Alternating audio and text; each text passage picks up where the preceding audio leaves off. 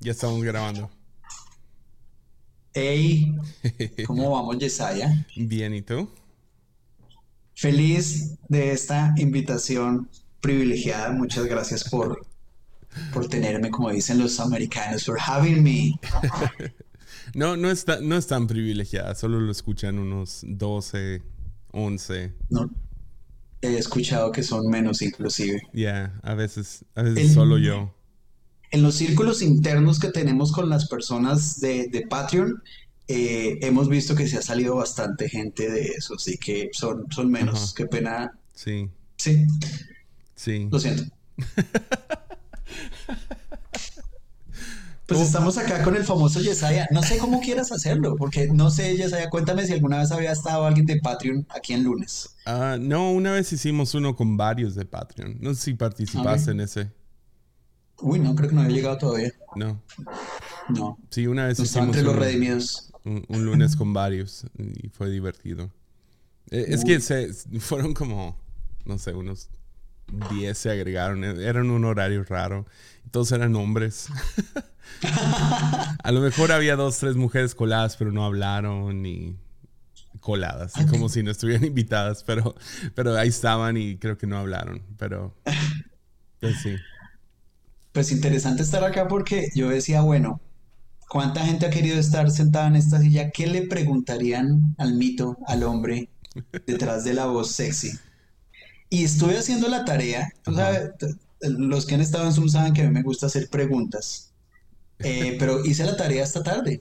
Tenía, tenía, estuve, estuve mirando como varios videos y, y- y- y como comentarios de la gente y una de las cosas, anoté como en tres, tres columnas qué cosas veía que tú colocabas en tus Patreon, en tus videos, pero sobre todo había personas que, que, que quería traer como esa voz acá en que decía gracias por ser sincero, gracias por ser vulnerable, mucha gratitud hacia ti, gracias por, eh, por, por...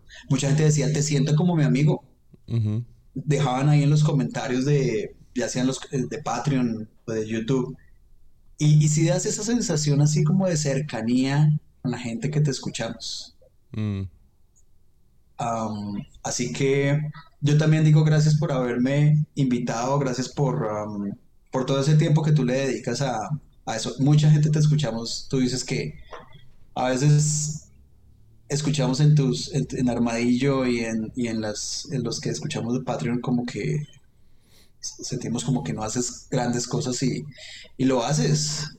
Y tienes que creértela, Yesaya Hansen, en la cantidad de gente que fuera de este círculo eh, te agradece, es mucha. Pero también es interesante ver cómo eres, tienes muchos haters. Y pasé por rincón apologético. Ese fue heavy. Yeah, es mi fan ese vato. Te ama. Sigo esperando, sigo esperando que me hagas lo que le hiciste a Leo Lozano. Por eso estoy un poco a la defensiva, no más sonriendo. No, no, yo quería ¿Puedo, dividir puedo- esto. puedo contar esa antes de seguir? Por favor. te- tengo dos contexto. cosas y luego podemos. Si, si quieres Dale. hacer preguntas y, y hacer así el episodio, por mí está súper bien. Ok. Pero, primeramente, e- eres parte de como casi casi el staff. Por lo menos dije eso esta última vez de, de nuestras reuniones de Zoom, porque siempre estás ahí, siempre tienes increíbles preguntas. Cuando tengo que correr al baño de volada, te dejo a ti encargado. Haz alguna pregunta, alguna discusión. y para terminar, porque a veces se pone heavy y como que terminar en una nota heavy, como que no. ah, te dije, ah, pues una última pregunta de parte de Alex y, y estaba Leo conectado, entonces, ah, pues una Leo. y fue la mejor pregunta. Es un poco chiste local, no se grabó el momento, ah, pero fue, fue tan bueno. ¿Cómo lo empezaste a hablar? Muy similar a lo que estás haciendo ahorita conmigo, de que, ah, muy chido lo que hiciste, tus episodios del Papa y esto y lo otro. Y pues mi pregunta es, si pudiera ser un Funko, ¿cuál sería? Me agarró tan de sorpresa. No, no esperé que diera esa reacción. Toda la gente se rió. Yeah. Realmente la pregunta era para ti, pero cuando me dijiste, hazla a Leo, fue pura improvisación. O sea, en un momento u otro yo dije, ok, no puedo seguir con lo del Papa. Oh, man. No, ok. No, estuvo épico, épico. Top, top momentos de reuniones de Patreon. Fue muy divertido. y ah, la, la otra es esta. ¿Cuándo comienzas tu podcast? Déjate hago esa pregunta antes de seguir, porque sé que vas a tener buenas preguntas y vamos a hablar cosas chidas, pero ¿cuándo comienzas el tuyo? Pues actualmente a raíz de, yo ya había hecho hace uno, hace muchos años cuando el internet era por teléfono, de, de pronto algunos centennials que están escuchando este lunes no entienden lo que es el teléfono y el modem, pero antes había internet y uno se comunicaba allá y tenía un podcast que tenía, se llamaba Dcast eh, y Dcast de, de- como el D cast era porque había un grupo inglés que se llamaba Delirious y Mm. en esa época no existía mucho. Y el, y el podcast empezó hablando de, de la música de esta agrupación pero después se hablaba mucho de otras referencias musicales.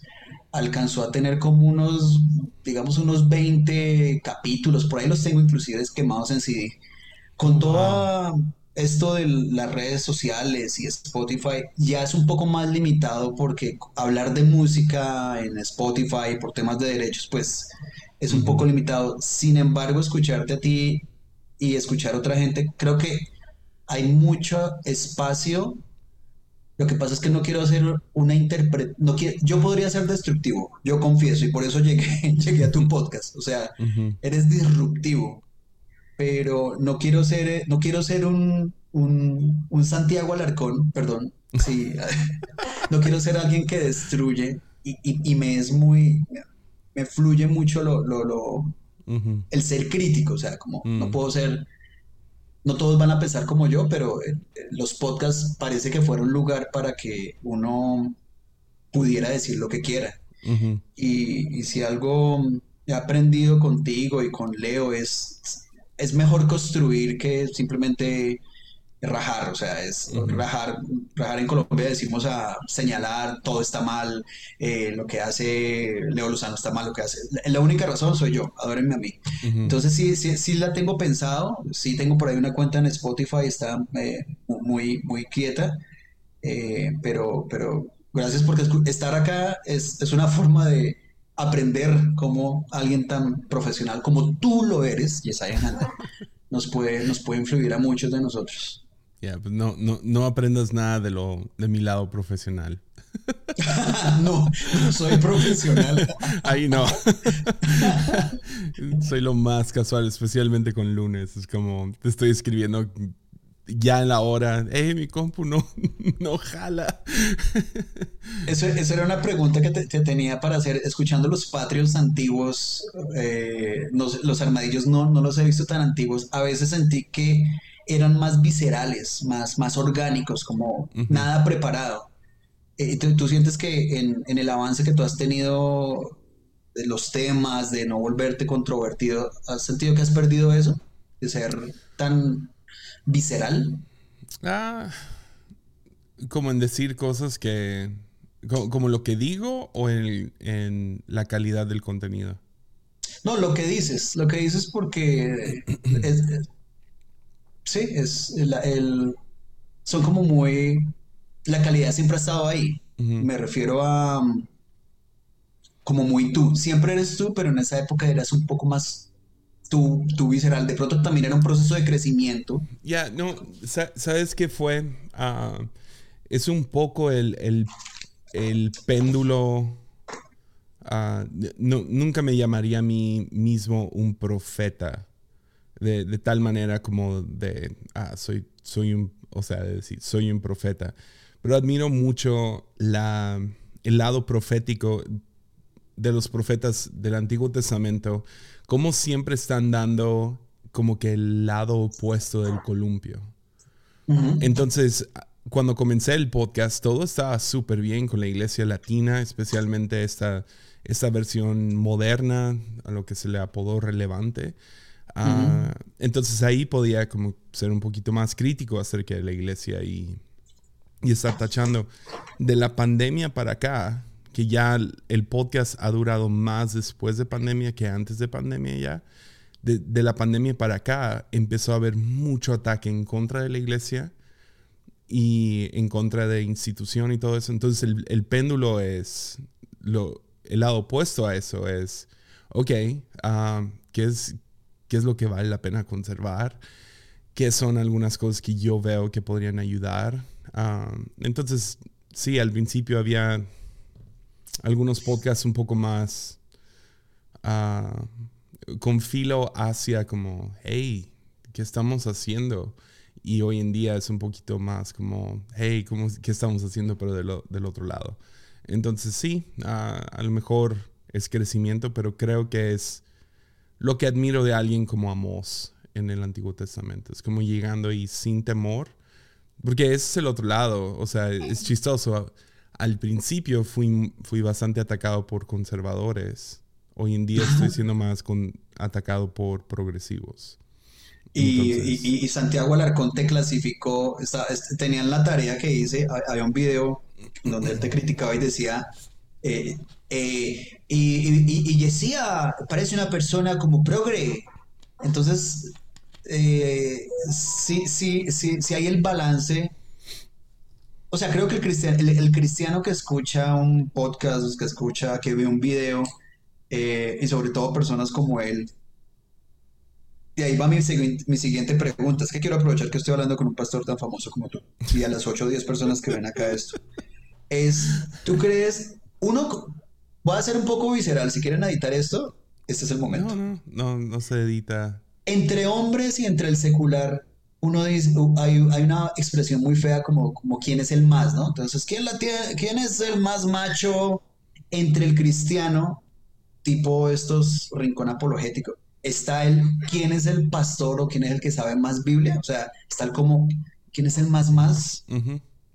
Sientes tú en tu trasegar, pues, de asistir a iglesias, estar en congresos, que quién tiene la mayor unción, pues, acá el mundo cristiano. Ah, ya, ah, creo que es más, por lo menos en el círculo en el que estado más presente. Eh, donde, donde podría caer ese más más ah, sería asistencia, seguidores. Sería más por ese lado. Entonces ese es, eh, le pone un número, ¿no? A unción o habilidad de comunicar o esas cosas no hay, no hay, no hay un número. Pero en asistencia sí, entonces es un poquito más fácil ah, ah, pues este amigo tiene 100 mil seguidores en Instagram o tiene cientos de miles de seguidores en YouTube o tiene... Entonces, ah, sí hay un poco de eso, claro que sí. Ah, uno de los lugares más difíciles, y esto es para todos los que están ahí, ah, son esos, los green rooms, que son como los, los... Cuando vas a una conferencia donde se esconden todos los pastores. Eh, ese espacio es, es, a veces muy feo. Ah, mucha competencia, mucho pavonearse, mucho mirando sobre el hombro de la persona que estás mirando a ver si hay alguien más importante en el cuarto. Ah, sucede todo eso, definitivamente. Eh, es, es, un lado que uh, cansa mucho. Ya. yeah. Es lo que hay. Entonces sí, hay, más de eso que quien tiene la unción más, más, más alta. Eh, creo que eso, no te gusta ver los números, ¿no? No te gusta ver los números tuyos de YouTube y eso. O sea, entrarías en el mismo juego. Sí, o sea, los veo, pero no los comparto. Ah, hubo algunos momentos que sí, luego, luego me sentía, sentía alguna convicción. Ah, me gusta celebrar algunos momentos, como hay 12 que escuchan lunes.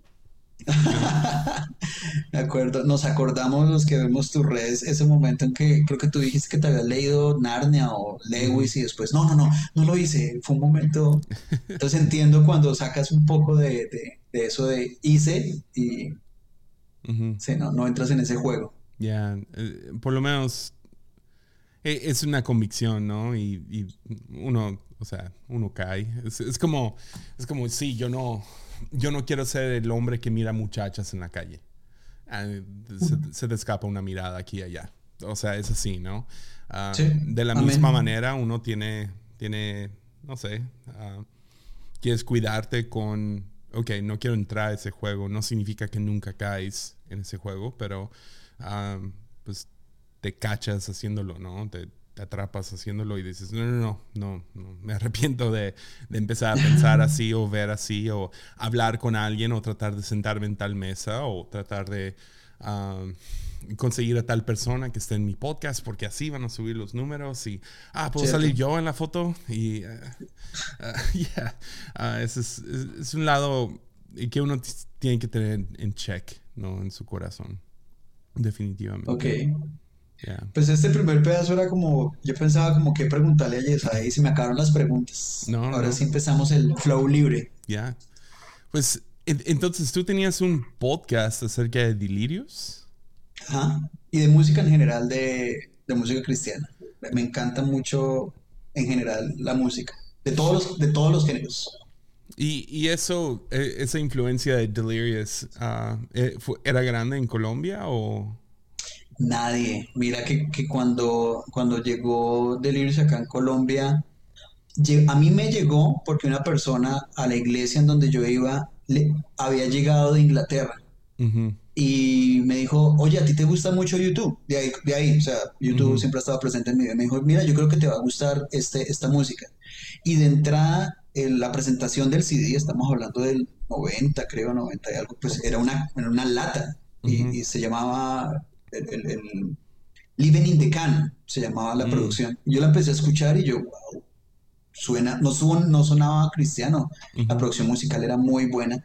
Y comencé a escuchar de, de, de Lirius y comencé a, averiguar mucho de ellos. Eh, esa iglesia trajo al grupo acá eh, y pues tengo que decirlo, por gracia de Dios eh, logré logré conocerlos personalmente porque la, iglesia y la empresa que los estaba comercializando acá en Colombia era una empresa en la que yo trabajaba. Yo hacía diseños mm. gráficos para esa empresa. Entonces tuve el chance de ser el traductor de, ellos con mi poco o mucho inglés. Eh, y fue, fue de esos momentos en donde eh, cumples tu sueño. O sea, es como si nos hubiera pasado, creo que me entenderías, como si fuéramos a ese green room y encontráramos a Bono y a todos estos manes allá hablando, ese fue mi momento.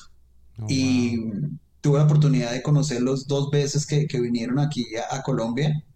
Eh, y todo, o sea, una cosa súper loca, eso estar detrás de bambalinas, de estar con ellos, fue muy, pero, pero pura gracia de Dios. No, no sabía por qué estaba ahí en ese momento, en el momento y en el lugar correcto, pero eh, comenzó y después ya ahí se comercializó bastante, ya, ya después aparecían emisoras seculares, en, en, en, qué? Y, mira, pasó lo mismo con, con, Rescate, no sé si tú conociste ese grupo. No, no, eh, me suena, pero no, no fue como es un, Delirious. ok, fue era un grupo argentino y yo no sé, algún día terminé hablando con el, con el, con el manager de ellos, como que quería venir acá a la Colombia, aquí hay una iglesia muy grande en ese momento, ese G2 en ese momento se llamaba Misión Carismática y me dijo, pues yo me puedo contactar con el, con el pastor y yo, pues, amigo, yo soy uno entre los 25 o 50 personas que vaya y pues de alguna forma, mire pastor, tal cosa y por más del diseño también terminé diseñando la página de ellos. Y llegó un momento en mi vida en donde tú fuiste una vez a la iglesia de, menos mal lo escuchan estos 12, 12 personas, fuiste a la iglesia del pastor Andrés Corson. Cuando tuve cambios de iglesia, llegué allá y de nuevo, por gracia de Dios, la iglesia era un poco más pequeña, terminé allá como en el staff de la iglesia y empecé a conocer la gente. En ese momento estaba muy maduro, digamos, eh, moralmente, cristianamente, maduro en el sentido que veía, ah, bueno, entonces predico una cosa, pero aquí es otra. Y un día dije, me cansé de esto y Dios me escuchó. Mm. Y todas esas cosas comenzaron a cesar y pasó mucho tiempo. Y, y podría decir que ese contacto nuevo va a parecerte un poco raro. Es como si esta reunión que tengo contigo hubiera retomado eso de mi vida, porque, porque eh, te admiro mucho, seguro mucha, gente que te está escuchando te admira, y es como, ah, qué rico estoy, otra vez con alguien que... Lo que pasa es que ya es distinto, ¿no? Es, es, es, es distinto en el sentido de, somos humanos, como lo que tú decías, miramos personas, tratamos de estar ahí manteniendo, manteniendo la fe, cargando la fe, que creo que fue así le llamó Mimix a la última producción. Entonces eh, fue, fue bien, ha sido bien, bien chido todo este proceso de, de, retomar esto del cristianismo. Pero también es un poco incómodo porque tú lo vuelves a uno sin filtro, como dijo mi esposa antes de comenzar el podcast, es, abrir un poco los ojos. Ya, sí, e, es que desde que te conocí me recordaste mucho a cuando recién llegamos a Tepic. estábamos trabajando con Jukum y, y, por tener tantos jóvenes de, de Jukum había mucho gringo o mexicano de la frontera y, y, ellos fueron los que trajeron, o sea, traían los discos estos, los wow, ¿te acuerdas de estos? Y, uh, oh, de ahí fue que los conocí. Sí, los playlists, ¿no? Y uh, los traían y, y, pues siempre estábamos bien emocionados porque venían los gringos a traernos música. Y luego salió Napster y todo cambió, ¿no? Uh, ahí estábamos todos bajando. sí, siempre estaba emocionado. Gloria por, por Napster. Por DC Talk y por los Newsboys y por Kirk Franklin y todas estas bandas cristianas que estaban haciendo, no sé mucho, pero Delirious en específico a mí me, me atrapó y también a mi papá. Entonces empezaron a hacer una regla cuando plantó la fuente. Uh, puse una regla al equipo de alabanza que él dirigía al principio. Entonces, pero la regla era: podemos cantar canciones de Delirious, de Hillsong oh. y de y propias, no más. Qué buena regla. Y nada fuera de eso. Y, uh, y las era canciones. El que de la iglesia. Ajá. las canciones que eran propias terminaban sonando mucho como, como esas viejitas de Hillsong, ¿no? Y, y, y también Delirious. Pero así cuando a mí me tocó dirigir la alabanza, la canción que más me gustaba dirigir o cantar era la de Obsession. Entonces teníamos ah. este tipo de vibra desde el principio con la iglesia, ¿no? Como una, una muy... En cuestión de alabanza y adoración era, era, era algo muy genuino y profundo y letra muy pesada y ah, entonces ya ah, se empezó a perder por un ratito, pero gloria a Dios se recobró y pero sí había eso al principio, e, esa no sé, había como que la letra importaba, no no era nomás uh, semilla de mostaza. ¿Verdad? O sea, había algo, había algo más. Y nada en contra de semilla de mostaza, pero... Ah, no, eh, eran formas distintas. Ya, esas canciones eran un poco más como, ah, de, de, divertirte y lo que sea. Pero, pero Delirious era como que pesado. Y luego después sacaron su álbum juntos, ¿no? Que, que hasta la fecha puedo escuchar ese disco y me trae... Me lleva, me lleva a un lugar especial. Yo creo que, e, e, esa era una de esas bandas y, yo creo que cada persona tiene ese, ese encuentro con una banda especial. En nuestro caso, Delirious, sonando tan, tan familiar a una banda como YouTube y lo que tú decías de las letras, eh, que yo siento que después se volvieron un poco como eh, comerciales y perdieron eso que tenían orgánico y natural y de iglesia y me molestó cuando se separaron. O sea, yo dije, yeah. no entiendo. yo escucho, bueno, hay muchas bandas seculares, está, no sé, Aerosmith ha durado 50 años cantando y nunca se separan, pero no sé, Tear Day es otra banda que me gusta mucho y se separan. Eh, Newsboys cambia de vocalista. Entonces, no sé, a veces siento como que estas bandas cristianas suenan bien, van a conciertos porque se acaban. Yeah. Sí, yo, yo creo que. Creo que el invento de Napster tuvo mucho que ver. O sea, para, para esas bandas estaban intentando y estaban. Me imagino que ganaron mucho dinero. Pero cuando entró Napster, todos los grupos musicales perdieron mucho dinero. Y uh, ves como que justo ahí que muchas bandas se desintegraron, dejaron de sacar álbums. Uh, se distrajeron, se volvieron locos, no sé. Ah, y, y, creo que la música cristiana fue parte de eso. O sea, hubo de tener mucho, mucho dinero a que se acabe la entrada de ese dinero de un día para el otro. O sea, tiene que ser difícil, ah, por más que hayan sido responsables y guardaron y a lo mejor podían ganar por viajar y lo que sea, pero, pero sí, yo, yo creo que esa fue la influencia grande, fue Napster. ¿Son ambulancias? ¿Ves? Estoy en armadillo. Heck yeah. Tanto que trabajé para que no salieran y nomás. Desde el otro lado del mundo me las colocas. no, qué chido. ¿Y cómo ha estado tu semana? Pues es, eh, voy a subir acá como a ver si se puede un poquitico mejorar el sonido para que no, para que filtre un poquito. Pues bueno, es una, ha sido una semana, eh, realmente estaba esperando mucho el, el, el Patreon, nuestra reunión de Patreon. Yo ya iba a alzar la mano por ahí a decir, porque hace falta, nos acostumbraste a tener eso. Menos mal llegó final de mes y, y bien. Eh, estoy, que, estoy así de suscribirme a Apple TV, pero así, o sea, estoy con el, el dedo en el suscribirse. Mm. Por- porque em, eh, hay muchas series allá interesantes que, que, que he visto, eh, que tú me has contado, las de Shyamalan y esto. Y estoy saliéndome como de otras. Ujú. Prime, Prime me parece que ya está, tiene mucha producción am- latinoamericana y como que no, nunca, nunca sido de producciones latinoamericanas. O sea, creo que para mí La Casa de Papel y Fin de la Historia no, no hay nada más. Entonces creo que me voy a ir por el lado de, de, Ujú. de- de Apple. Eh, ayer me vi Spider-Verse, la, de, la última de Spider-Man. No sé si a tu hijo le gusta todo el tema de Spider-Man, va a ser buena y tiene mucho para, como, como padres, hay un mensaje de, padres como tratando de ser protectores con sus hijos. Lo estoy simplificando bastante, pero es muy madura en comparación con la primera, muy madura, muy buena. Ok. ¿Ya salió? Es que, la- es que ayer me invitaron a, la, a, a una, a una premiere, porque realmente acá en Colombia salió hoy, primero de junio, Ok. y solamente me ha pasado dos veces en la vida. Una vez fui una, a una, cuando reestrenaron las de Star Wars, que las sacaron después como de 20 años, fui y la gente vestida de Darth Vader y de Stormtrooper. Ayer fue lo mismo, mucho muchacho de 20, 30 años vestido de Star Wars. Y viví eso que a veces uno ve en los videos de, ¡Oh, sí! Y los aplausos, y mira, ahí está.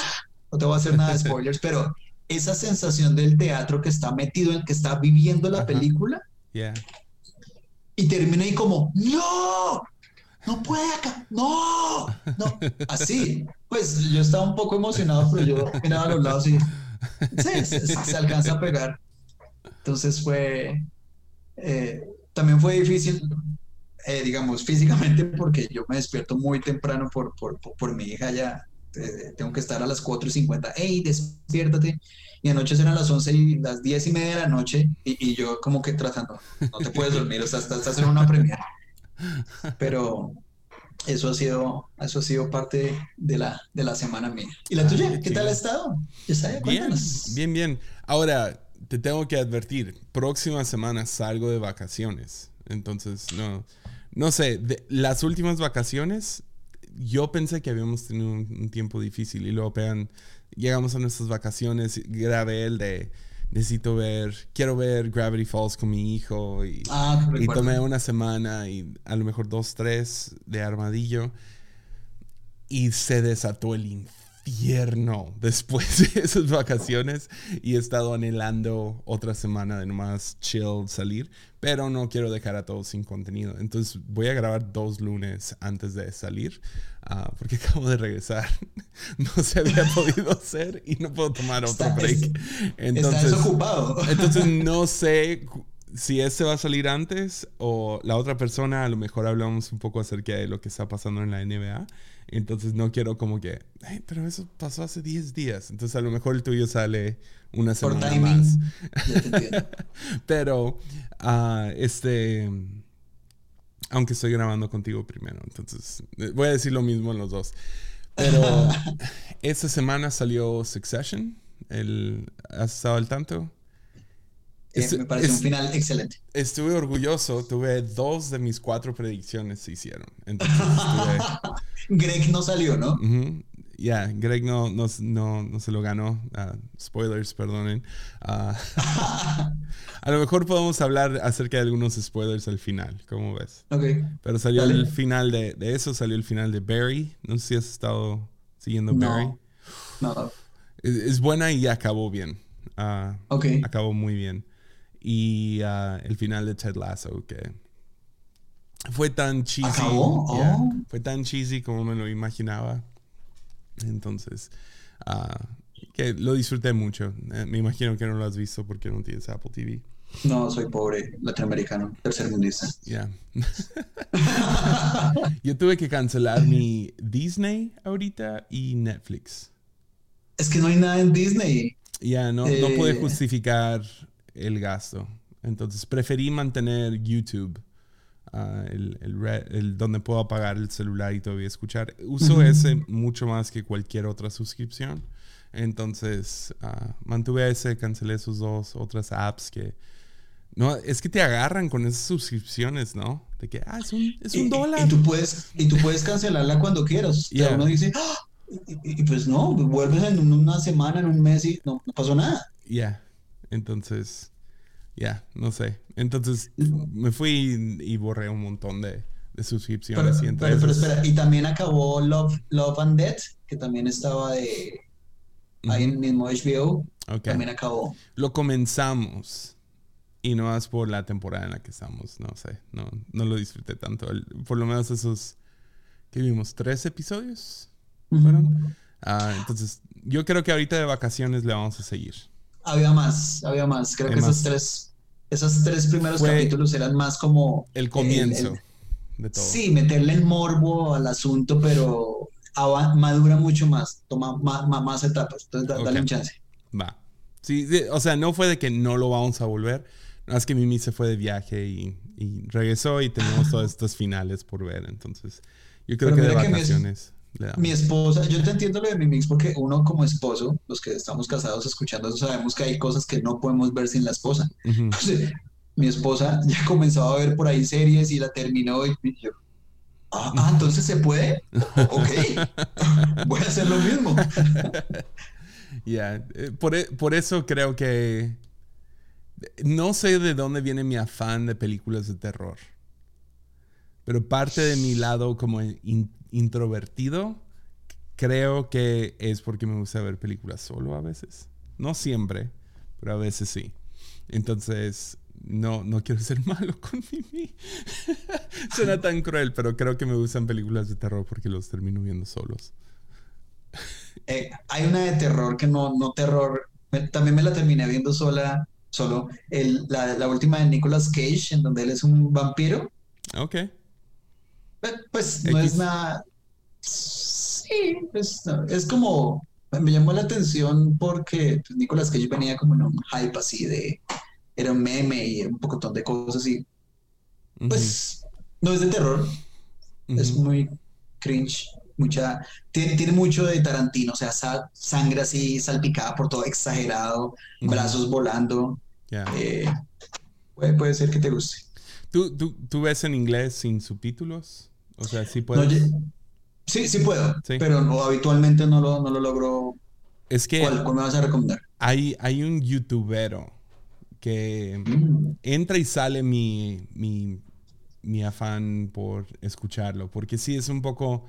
No sé, siento que es mi, mi armadillo, lo que. Porque Armadillo en cuestión de contenido no es muy entretenido, ¿no? O sea, uno lo pone porque te interesa lo que dice lo que a lo mejor dice el episodio, ¿no? Pero, pero no es como que yo entiendo por qué no mucha gente lo ve en YouTube y lo escuchan en Spotify, ¿no? Es como que algo que hago mientras hago otra cosa. Y hay un chico en YouTube al que sigo, pero no es de teología, es de teorías de conspiración, historias, historias súper raras, locas. Ah, se llama Wendy W-E-N-I, Wendy G-O-O. Ah, ok. Te sale ahí, es un chico con pelo largo, negro. Pelo largo, negro. y ah, son las historias más, más interesantes. Wendy track hurricanes live from anywhere. No, creo que no. No, No, ver, aquí te lo escribo en el chat. Wendigun. Ah, no, no se escribe así, espérame. Ya que lo vi escrito. ah, ¿cómo se llama? Wendy. No, sí. Entonces Sí, ya lo ya tengo. es W-E-N-D-I-G-O-O-N. Y su logo es como la calavera, como, el, el- cráneo de, de un... Ya, ya lo estoy viendo. El último video se llama El humano más disturbing, el, el experimento humano más aterrador jamás visto. Ya. Wow. Y es, o sea, los thumbnails nada que ver con los videos. si lo ves un ratito, ah, es es nomás él mirando a la cámara contando historias. Pero esa, uy, si tienes buena imaginación, lo vas a escucharlo a él describir y contar. Porque me gusta que aunque no es vulgar, no es no sé, no es vulgar, no es como que, ah, voy a entrar a los detalles grotescos por el morbo de, de todos modos entra a los detalles porque quiere que entiendas la gravedad del momento.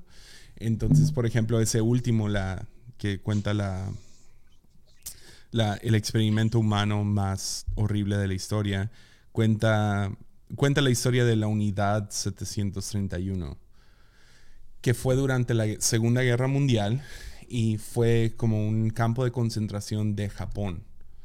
Y lo que hicieron ahí durante la Segunda Guerra Mundial es que cada vez que capturaban a un chino, o sea, alguien de China, los metían aquí y según era como de ah, tipo prisión y ah, sabe qué sabe qué fachada le pusieron de lo que era. Y no, lo que resulta ser es que estaban llevando los experimentos humanos más locos que hayas escuchado. O sea, de que, ok, si, si le mochas, si le cortas el brazo derecho a una persona, ¿cuánto tiempo le toma morirse de desangramiento? Ah, ok, tanto tiempo. Ok, alguien más o menos del, del, del mismo tamaño, córtale ahora el izquierdo a ver si hay algún cambio. Ah, entonces terminaba matando a miles y miles y miles y miles y miles y ah, no sé, el cálculo es absurdo porque duró como, duró mucho más allá de la Segunda Guerra Mundial. Seguían nomás metiendo gente y ah, cosas como si le inyectas ácido directo al corazón, si, ah, si le remueve los, los riñones, ¿qué sucede? Y si le remueves esto, entonces todo lo que puedes imaginar de, de las películas más sádicas y horrendas sobre la faz del planeta, eso es lo que se hacía en este lugar.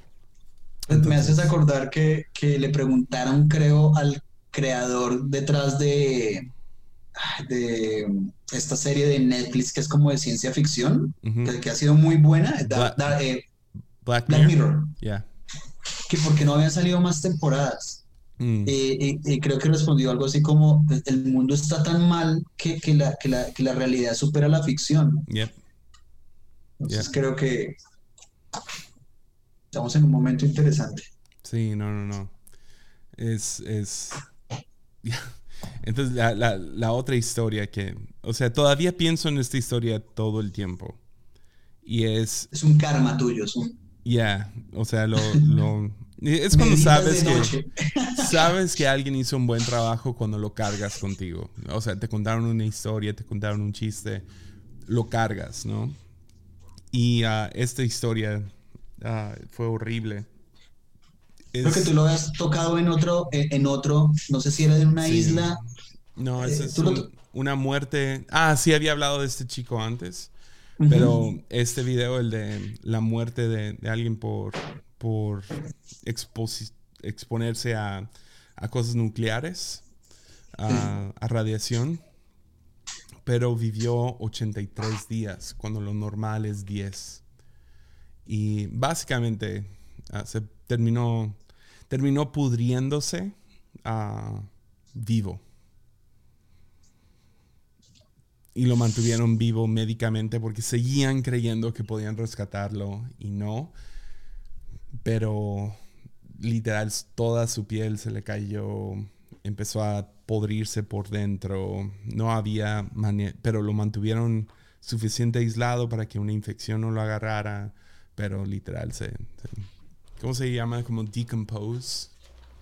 Descomponer. Ya, se descompuso, básicamente. Yo creo que de ahí viene esa, esa necesidad, no, necesidad no, ese gusto que tienes por las películas de terror. O sea, esas historias, esos, esos elementos como muy extremos. Ya. No ¿Cuál sé. es la peor película de terror que has visto? ¿Que más me haya asustado? Sí. Hmm. Hay una escena de una película, y no es de terror la película, tanto, más o menos, pero no tanto, de... um, se llama Under the Skin, de Scarlett Johansson. Ah, pero es que está Scarlett Johansson, ya sé cuál. Ah, oh. Es, esa película tiene una escena que me perturbó. O sea, de, de tal grado que lo apagué a media escena. Y es cuando... um, y spoilers otra vez. Es más o menos a la mitad de la película y quieren enseñar qué tan seco, frío es esta alienígena. Ah, y un, un perro se empieza a ahogar. Entonces el dueño va detrás del perro. Y luego él se empieza a ahogar. Y luego entonces la mujer abandona a su bebé en la playa por ir a rescatar al esposo. Pero los tres terminan ahogados y el bebé está solo. Y la manera que enseñan eso y el, esta Scarlett Johansson nomás mirando todo fríamente y luego nomás se va, dejando al bebé solo a un lado de un mar violento. Esa, esa no sé, esa me agarró. Hay, hay algo de las películas de terror últimamente y es que están tomando a los niños algo que hace 20, 30 años, digamos, habían límites del terror, pero ahorita, pues, ya, ya ese límite no fue suficiente. Me parece un poco, o sea, digo, ¿hasta dónde va, va a ser suficiente eh, con el tema de, de terror? Pues, no, no sé, porque Stanley Kubrick con la naranja mecánica también tiene uno- una de esas escenas, ¿no? La- No la he visto, tengo que verla. hay, hay una escena de violación y es horrible, es horripilante, es ofensivamente feo. Y, ah, y tienes cosas como la bebé de Rosemary, que también es, es, es muy ofensivo. Lo, lo- e- ese tipo de terror no lo disfruto. Eso no me gusta. Es más, si hubiera una película de la unidad, lo que sea, ah, como no, no me gusta ese tipo de películas, las sádicas y así, no, no me gusta ver eso. Me gusta, me gustan más las películas oscuras. Como una de mis películas favoritas de terror es la de la bruja, The Witch. Um, se me hace muy bien pensada, muy... El final no me gustó tanto, pero... Y empieza medio sádico ah, la primera escena, no es para que no se le antoje a nadie. Una bruja roba un bebé y lo licúa. Entonces, es, es- es horrible. Es, es una, es una película brutal, pero también es, es muy inteligente. Entonces, siento que, que varios de los directores más inteligentes y que están haciendo, produciendo algo que, man, ahí... Eso no es una película de Marvel, pues. No nomás me siento a comer palomitas. Ah, son estos, son estos Sí, directores. sí de- te entiendo, porque se, se- no se ubican tanto en los efectos especiales y en la cantidad de sangre, sino cómo puedo generar algo en la, en la gente que está viendo esto que sea permanente. yeah. Y muchas veces no son, mira que tocaste unas películas que son, o sea, no son de ahorita, son películas, hay gente adulta que no puede ver El Exorcista o que al 2023 que- quedó mal. Yeah. Y otro, y otro factor es que eh, creo que con el paso del tiempo, yo tampoco cuando hay escenas en donde, co- como papá, hay escenas donde eh, el hijo está en riesgo o hay, algo alrededor como familia, ya no las puedo ver. O sea, yo, hay una, había una película de eh, otro actor en donde él tenía su familia y entró un golpe de estado y salva a su familia y es matando gente por fuera, es por allá en la India, empiezan a... No hay, no, no están matando a la gente necesariamente con, con pistolas, sino con hachas y bueno, es un golpe de estado interno. Recuerdo que esa película la vi sin ser papá y me pareció interesante, pero viéndola como papá, me centro en cómo va a pasar eso. Es más, a ver, cuando la volví a ver, dije, la voy a ver para prepararme si algún día llegara a pasar lo mismo, porque el, el, cambio de estado de uno, de madurez, hace que uno perciba las cosas diferentes. Pero la de Scarlett Johansson es, es una cosa, es que es Scarlett, es ella. No, es, ella sabe, ella sabe que Scarlett es mi pecado concebido. Bueno, no, consentido. no, el, el, la verdad es que esa película en sí es muy única, Under the Skin.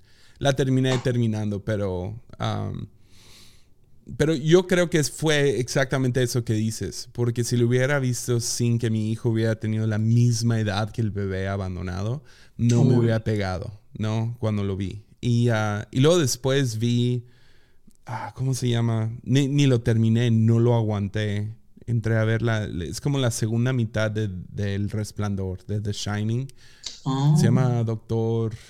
El Doctor, Doctor Dream. ¿Sí? ¿Es Doctor? Creo que sí. Doctor Sueño, creo que sí. Creo que sí. salió hace unos dos, tres años, no sé. La, fui a ver al cine, estaba, tenía una tarde libre en Guadalajara y, nadie me contestó, entonces fui a verla. Y, y, en esa película los villanos agarran a un niño como de 6, 7 años y lo empiezan a golpear.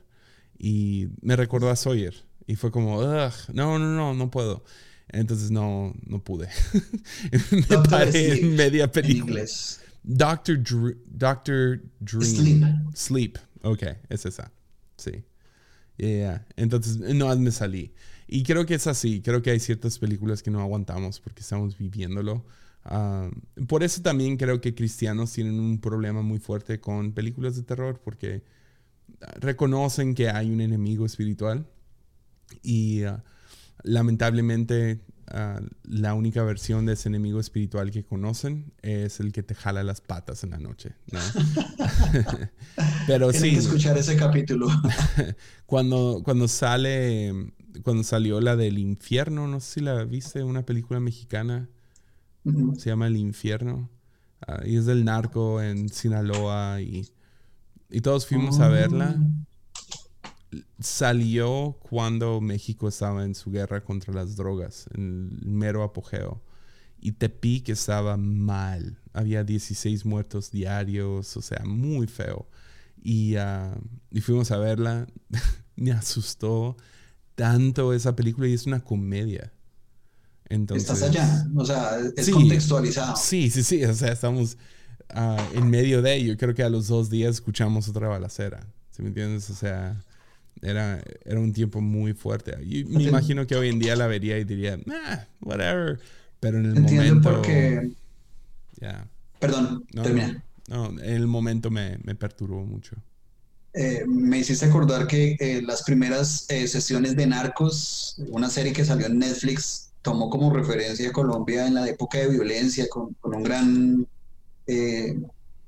contrabandista, narcotraficante que se llamó eh, Pablo Escobar, no sé si de pronto lo escuchaste, y verla, así como lo que te pasó con la película El infierno, yo recordaba, o sea, yo tendría unos 8 o 10 años de estar acá hablando con alguien y de pronto escuchaba las bombas y la bomba estaba lejísimos, pero era tal el poder de, de la bomba que tú escuchabas eso y era algo que en un mes puedas o en dos meses podías tener tres situaciones exactamente iguales. Mm. Inclusive recuerdo que una vez estaba en, en, célula, ahí en, su presencia, y hubo un atentado en un en hotel que se, llamó, que se llamó, bueno, un hotel, y sonamos, eh, pues estamos ahí, de pronto sonó muy fuerte, y nos quedamos callados, de pronto empezaron a sonar las sirenas, porque estaba muy cercano donde nosotros estábamos, no alcanzó a estallar todo, pero a lo que voy es que sí, con Narcos nos pasó exactamente como, como lo mismo. Contextualiza mucho eso porque uno básicamente vivió esa época. Fue interesante. Ya, es, es un temor muy extraño el del narco. O sea, el de estar en medio. Me imagino que es similar a lo que viven algunos en ciertas partes de Ucrania. Como que no descansas, ¿no? por lo menos ese año, año y medio que, que fue muy fuerte aquí, no ibas a ningún lugar sin pensar bien dónde estabas estacionándote, estar al tanto de la gente que está alrededor tuyo, tener un plan de escape, de, ok, ahí está la puerta de la salida de emergencia. Una vez nos agarró a mí, a mí y a mi papá una balacera en nuestra única plaza ah, comercial. Estábamos caminando y vimos como que un... La manera que yo me lo que yo me acuerdo, no sé si fue tanta gente, pero la manera que me acuerdo fue casi una avalancha de gente nomás de la nada dan la vuelta a la, a la esquina y están corriendo hacia nosotros y se escucha a lo lejos pa, pa, pa, pa, pa, y la marina se estaba enfrentando contra algún narco dentro de la plaza. Y nomás no saber a, dónde voy. Estamos corremos a una tienda departamental y nos escondemos atrás de unas faldas Entonces estamos atrás de como tabla roca, vidrio y faldas. Y mi papá dice, sí, si no morimos por la bala, vamos a morir por la infección de, la tabla roca.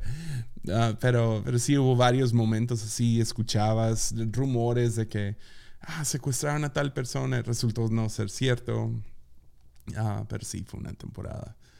yo creo que México y Colombia comparten este tema muy de cerca, o sea, somos hermanos de, de ese mismo mal. Ya.